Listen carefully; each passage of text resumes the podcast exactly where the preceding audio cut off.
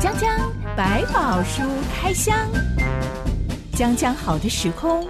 让百宝书穿越而来，遇见江江好的你。欢迎收听江江百宝书开箱。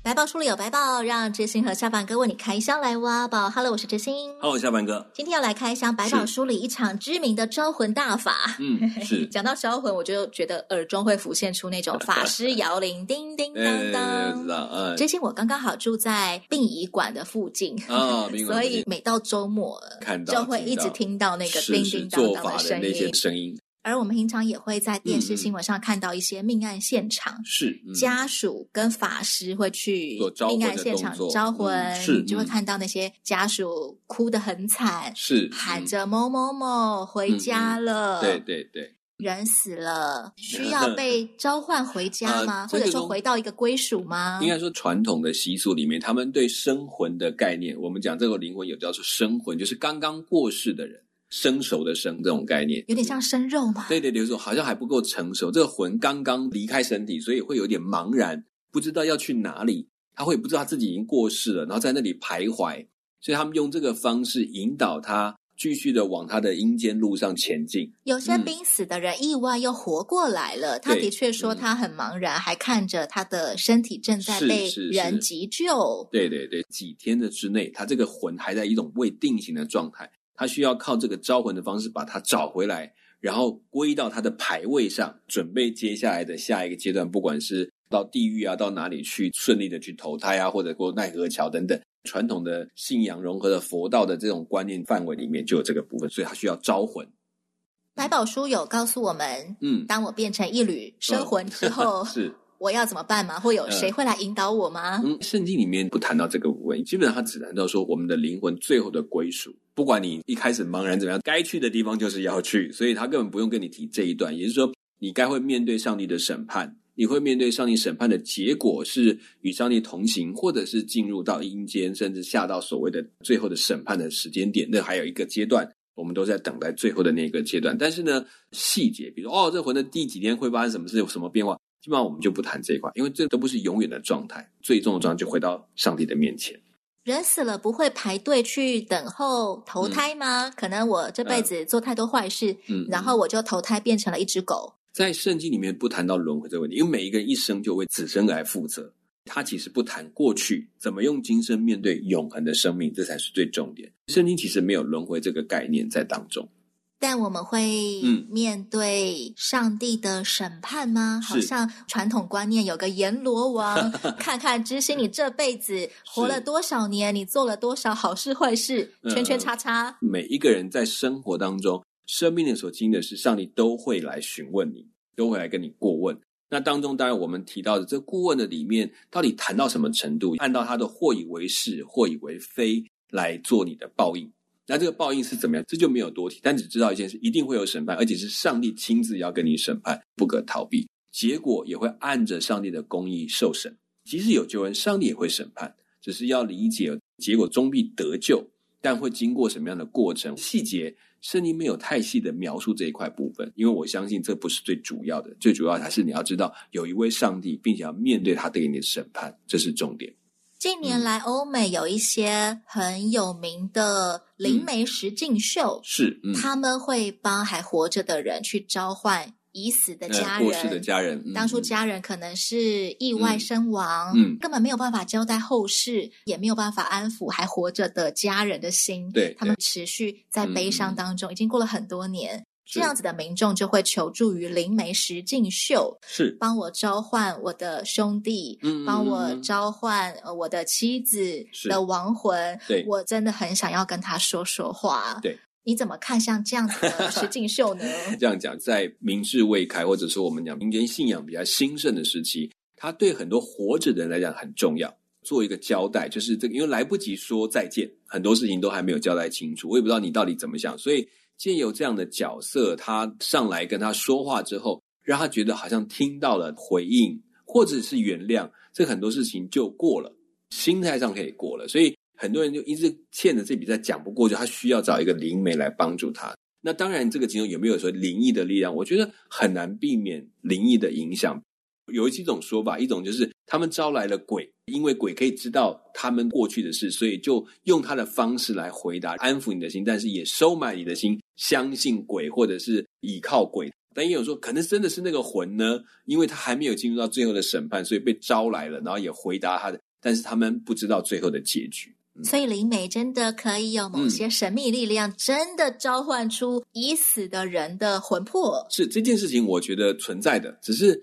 他能够百分之百确定，那就是那个已死人的魂魄呢，或者是其他的灵的力量来借用这个人的身份去影响他们呢，其实就没有有答案了。看实境秀的观众每周守在电视机前，哇，都想看这次又发生什么神奇的而事，且实境秀还可以让民众投票，你觉得哪个灵媒最厉害，你最喜欢他？最信任他这样子。啊但啊投票的人也无从得知，是所谓你心目当中最厉害的灵媒，他到底召唤出什么对了，？基本上都属于印象分数，还有现场赢出来的这个氛围的分数，还有包括他的发型啊、穿着啊的对对人格可能魅力，都加在一起综合的结果。讲讲百宝书开箱，今天我们要来看招魂大法招出了一缕亡魂的故事，嗯哼不恐怖啦，不是恐怖鬼故事。是，嗯，让我们来开箱《萨姆耳记上》第二十八章。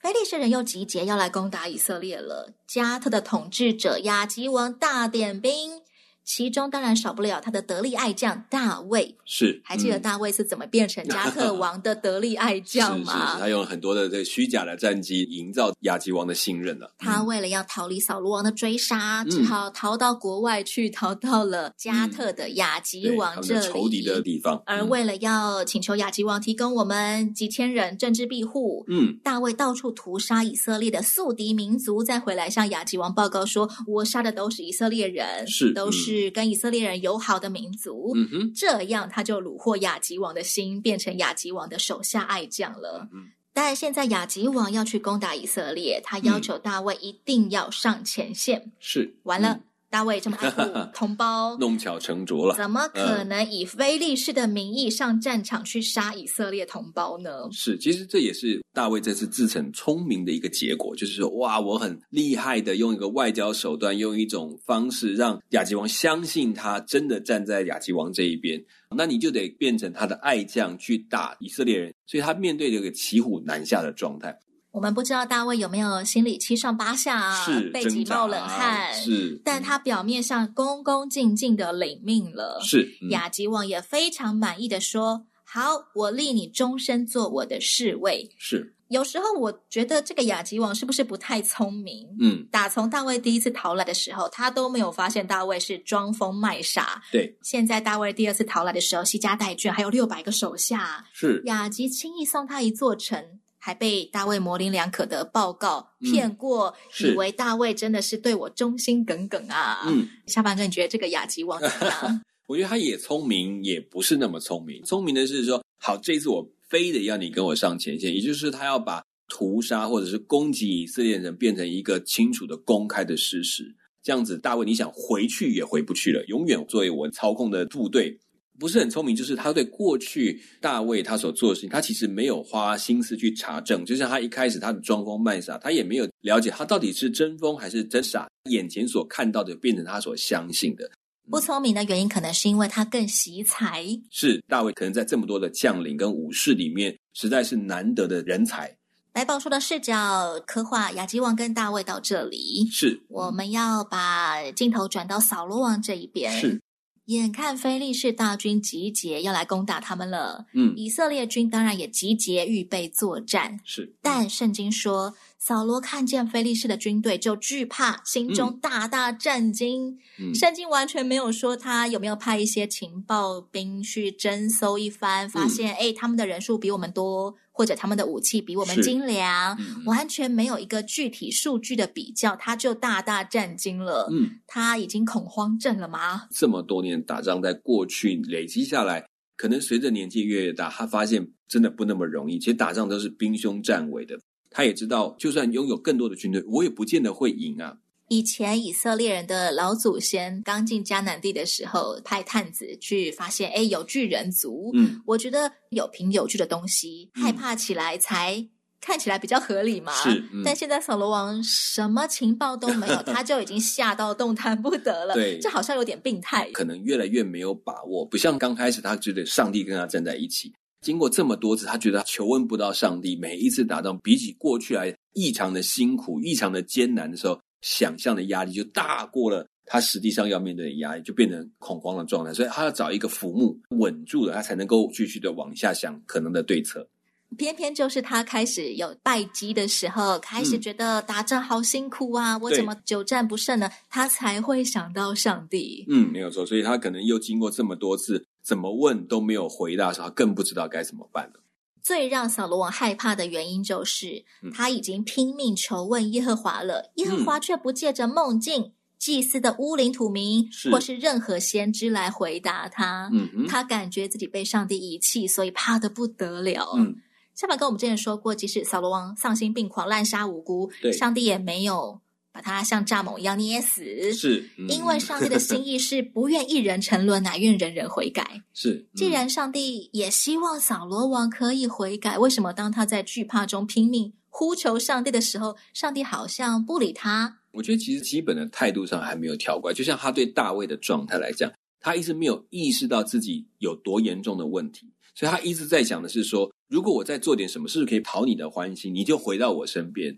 或者我怎么样做，你就接纳我，并没有考虑我真的是伤害了你，我真的得罪了你这件事情上，他的意识不高。即便在这么多求问的状况之下，他其实从来没有真的停下来说：“我真的错了，这一切我是活该，我面对这个是是因为今天我自己造成的结果，我应该请上帝来帮助，甚至好你就夺去我的名都没有关系。在这个当中，我要先面对我自己生命的问题。”在扫罗的身上看到他说有没有什么方法可以让上帝回答我？好像只是把上帝当成军师，以对前他把上帝当成公关，嗯，现在就是我要差派最厉害的军师前来帮助我，对，而嗯用这样子的心态去呼喊上帝呀、来呀、是来呀、对，我会说他怎么，他其实甚至在找一个某一种驱动上帝行动的方法，可是没有问你怎么样可以成为一个上帝想听你话的人，你有没有把上帝当你的上帝？还是我在找某一种方式？哦，我现在找这个先知，可不可以帮我去问问看？把我这个祭司帮我做做看，祭司也做不到，他都没有用，你们这些都没有办法跟上帝连上线，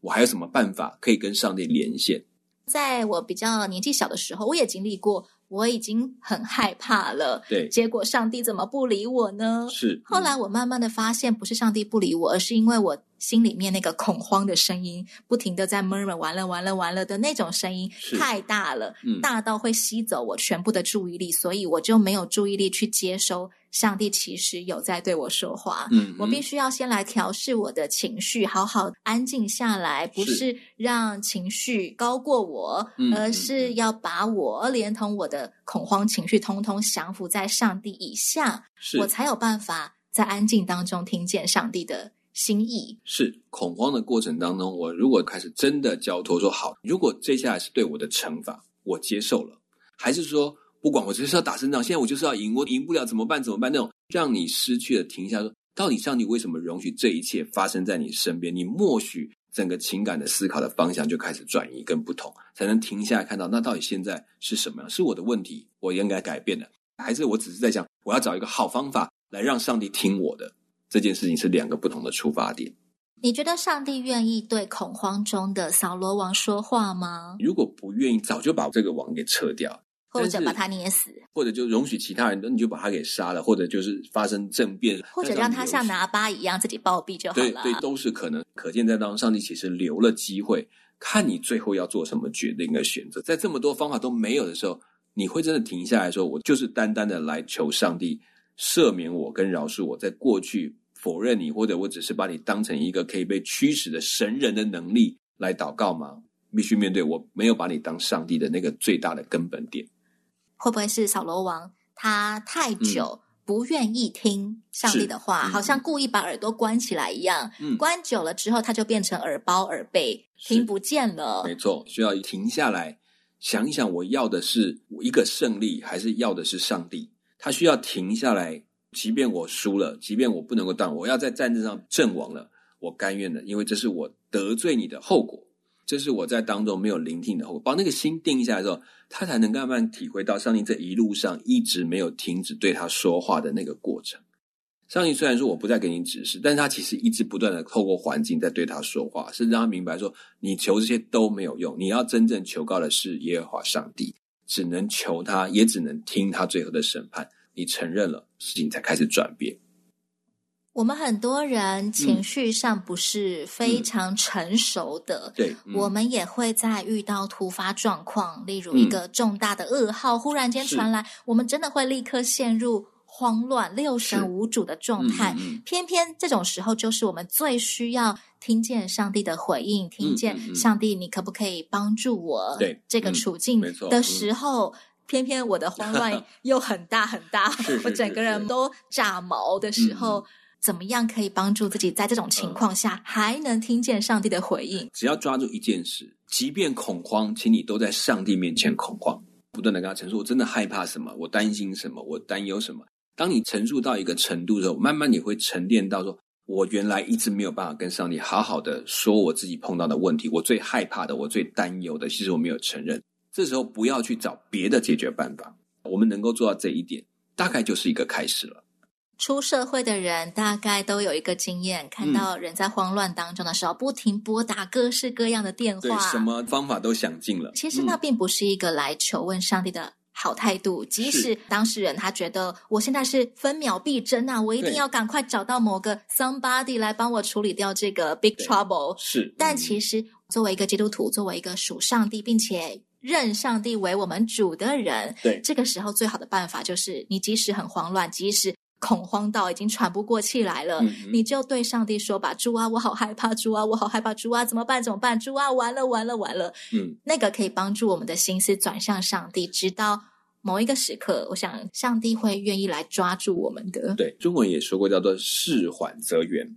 很急的事，如果在当中只想急着把问题拔掉，其实你可能解决只是麻烦的表面，你不是解决了问题的本身。所以在那个陈述跟祷告的过程，有时候你会慢慢理清，其实问题不是在的，是我怕什么？我怕被杀掉，我怕出了这个问题，我怕这些东西，这些怕在交托到一个程度的时候，来理解哦，其实我真正惧怕是我自己软弱，我没有办法接受这些结果的时候，主啊怜悯我，发现我承受不了这个结果的时候，其实才是一个开始的起点。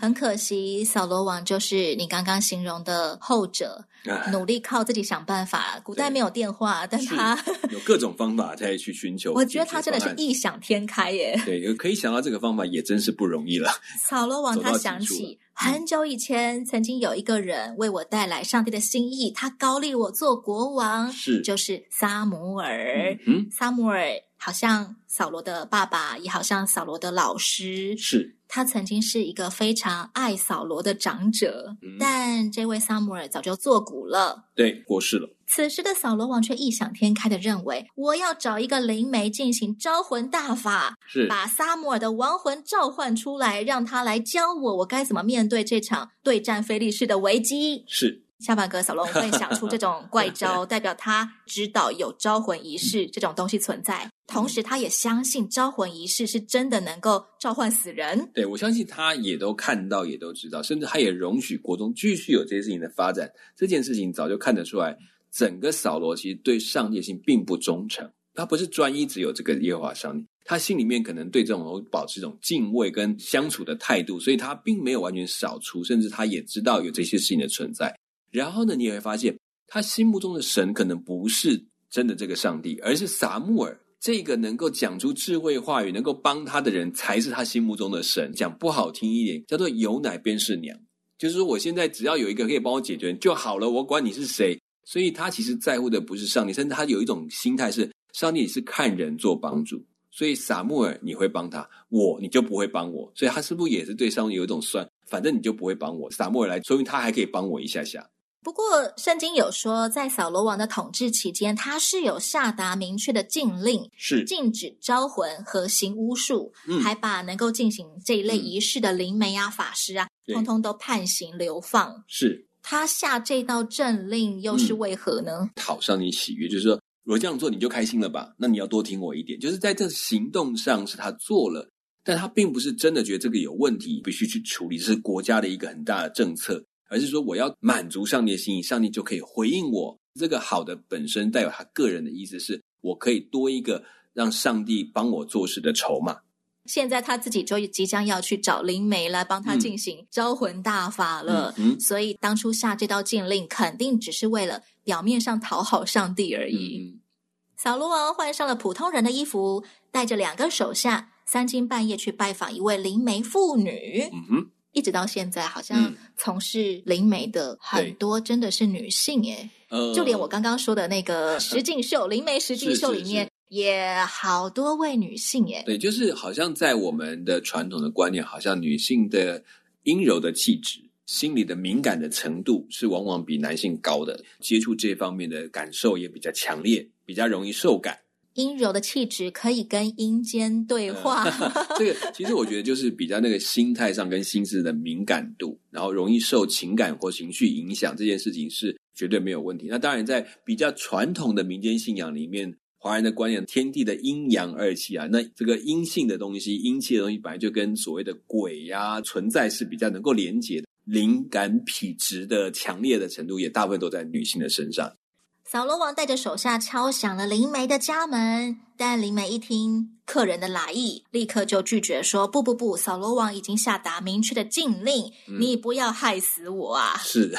但扫罗王保证说：“我指着永生的耶和华起誓，你必不因这事受罚，嗯嗯，因为他就是颁布禁令的那个人是啊，嗯当然嗯能够保证我不会给你判刑的。”是，嗯然而，当灵媒开始做法召唤客人要求的撒姆尔时，嗯，他竟然真的看见撒姆尔，当场大叫说：“你就是扫罗王，你为什么骗我嗯？”灵媒说他看见穿长袍的老人从地里上来，嗯，扫罗王就立刻跪在地上下拜，因为嗯扫罗王知道那是撒姆尔。是，小板哥，我以为像撒姆尔这种属神的人，是死后不管他变成了什么，他怎么会被他招来呢？对不 对？不管他是什么状态，嗯，应该也要上帝允准吧？虽然是是说我这样子想象，好像上帝是一个警卫，你可以出去，有人来探访你 了，来几号受刑人，你要出去见客人。是是是。虽然说这样想象有点怪，但是嗯属神的人死后这么容易可以被召唤出来吗？这件事情应该有上帝的容许在里面，让他可以被召唤。其实撒母耳并不是很开心的被召唤，他是愤怒的。他觉得你打断我正常的状态，然后必须要来跟你讲这段话，我其实痛苦到极点，甚至难过到极点。那个愤怒的明显就会知道说，他不像一般好像被招来了，然后就顺着来讲所有的话，而是不得不用这个方法来跟你见面，好让你知道你现在到底碰到什么问题。萨穆尔感觉好像睡梦当中正在很被快乐吵地醒的老人，对我已经不问世事，你非要逼我来讲这件事情。嗯我觉得我们怎么判 断这一缕亡魂到底是萨姆尔本魂本人，是是是还是魔鬼假扮的？大概就要听讲话的内容。嗯对对，从它的内容会比较明显知道它是什么样的状态。接下来，萨姆尔跟扫罗王的对话，嗯由知心跟下板哥两个人分别演绎一下好了。嗯嗯，我来揣摩你说那个要有阴柔特质 的老人萨姆尔讲的话。嗯那下板哥就请你表现，因为恐慌，现在正在寻求招魂是大法的 这是扫考罗验啊王。 是是好，是希，望我们两个不要变成闹剧了。好，OK，嗯正在收听的朋友，包容我们一下哦。嗯萨姆尔对扫罗说：“你为什么搅扰我，招我上来呢？”我我我十分为难，因为非利士人攻击我，上帝也离开我，不再借着先知或梦回答我，因此请你上来，好指示我可以怎么做啊？耶和华已经离开你，与你为敌，你何必问我呢？耶和华照他借我所说的话为他自己实现了。耶和华已经从你手里夺去国权，赐给别人，就是大卫。因为你没有听从耶和华的话，没有执行他对亚玛利人的恼怒，所以今日耶和华向你做这事，耶和华也必将你和以色列交在非利士人手里。明日你和你儿子们必与我在一处了。耶和华也必将以色列的军兵交在非利士人手里。听完这番话，扫罗王就忽然全身扑倒在地，是因为撒母耳的话令他十分惧怕，他毫无气力，因为他已经一整天到三更半夜都没有吃东西了。是，嗯，而刚刚那个年老的阿飘撒姆尔，好像讲完话之后就消失，就不理他了。，对对，嗯留下扫罗王极其惊恐，呆坐在地上。嗯哼，灵媒跟手下都来劝他，吃点东西，扫罗才终于起身吃点东西，然后当夜他就离开了灵媒妇女的家。是小马哥，你觉得刚刚我演的那一段话，对，也是萨摩尔的那段话。真的是出自撒姆尔本人吗？我觉得是上帝特许他让萨摩尔讲出了他最后的一段对扫罗的预言：明日此时，你就必跟我一起归在上帝的面前。就是说他也要去面对这个审判，也要去经过死亡了。但在这个点上，其实我觉得上帝仍然留了一段时间，是你最后做一个决定了。我都已经告诉你我要离开你，我也告诉你这国家要给谁了，你可以做一个决定。你要不要自己退位？是看得出来，他听完之后，他当然很难过、很害怕，但是他没有做任何的作为，这是非常可惜的事情。这段话也真的是上帝对扫罗的心意，已经就有是狠狠的要骂他一顿。对，而且这件事情有一点就是说，我连话都不想对你讲，我也不想派任何人跟你说。好，你既然用鬼来讲，我就让鬼来跟你说。你已经不配听到我任何给你的话语了。我们先前有讲过，即使是上帝出言骂人了，即使上帝的态度很凶，是他都是在给人机会，不然他大可完全不讲话就好了。。对，就直接把你给丢进去就算了。放你自生自灭，是然后你招不到魂，或者是招来了魔鬼，是胡捣一通，明天还是照样会死，何必预先告诉你你的寿命还剩下一天呢？对我都讲到这个地步，你到底要不要真的悔改，或真的后悔所做的这一切事？我常常听到很多人临终的遗言是：嗯，丧礼一切从简。可能也是因为很多临终的人知道自己所剩的寿命不多了，我到底想要为我的人生留下什么？嗯我想要别人如何纪念我呢？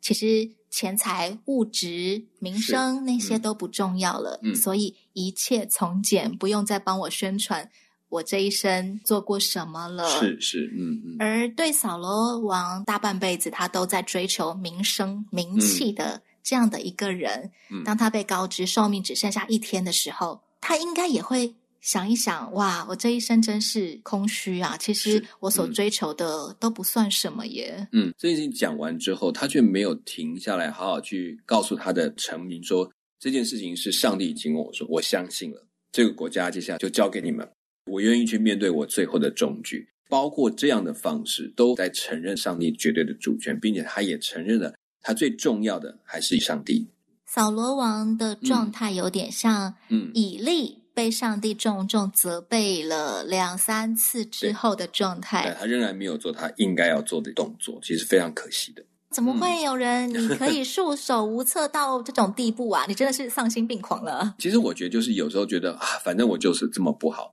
他却没有想到说，为什么他要一再一再的提醒我？如果上帝可以一再一再的提醒我，那可见我仍然是被上帝看重的。那我能不能在最后，好，既然上帝这样说，我接受你要做的事情，因为你是神，你做的是对的，你是公义的，我愿意面对我的问题，求你帮助我。这个时候，说不定还会有一些。我不敢说转机啦，但至少在那一刻面对最后的呃死亡之后更重要的审判的时候，你还有一个是平安说，我知道我是回到我的上帝那里去。几个小时之后，天亮之后，扫罗王还是决定他要挂帅去迎战非利士人。是他可能没有料到，听完萨默的话之后，他比之前的恐慌症还更加恐慌症了。嗯，完全无力的，这一场对战的结果留待下一回再来开箱。是讲讲百宝书开箱，我是知心，我是夏板哥我们下回再见喽，哦，OK，拜拜拜。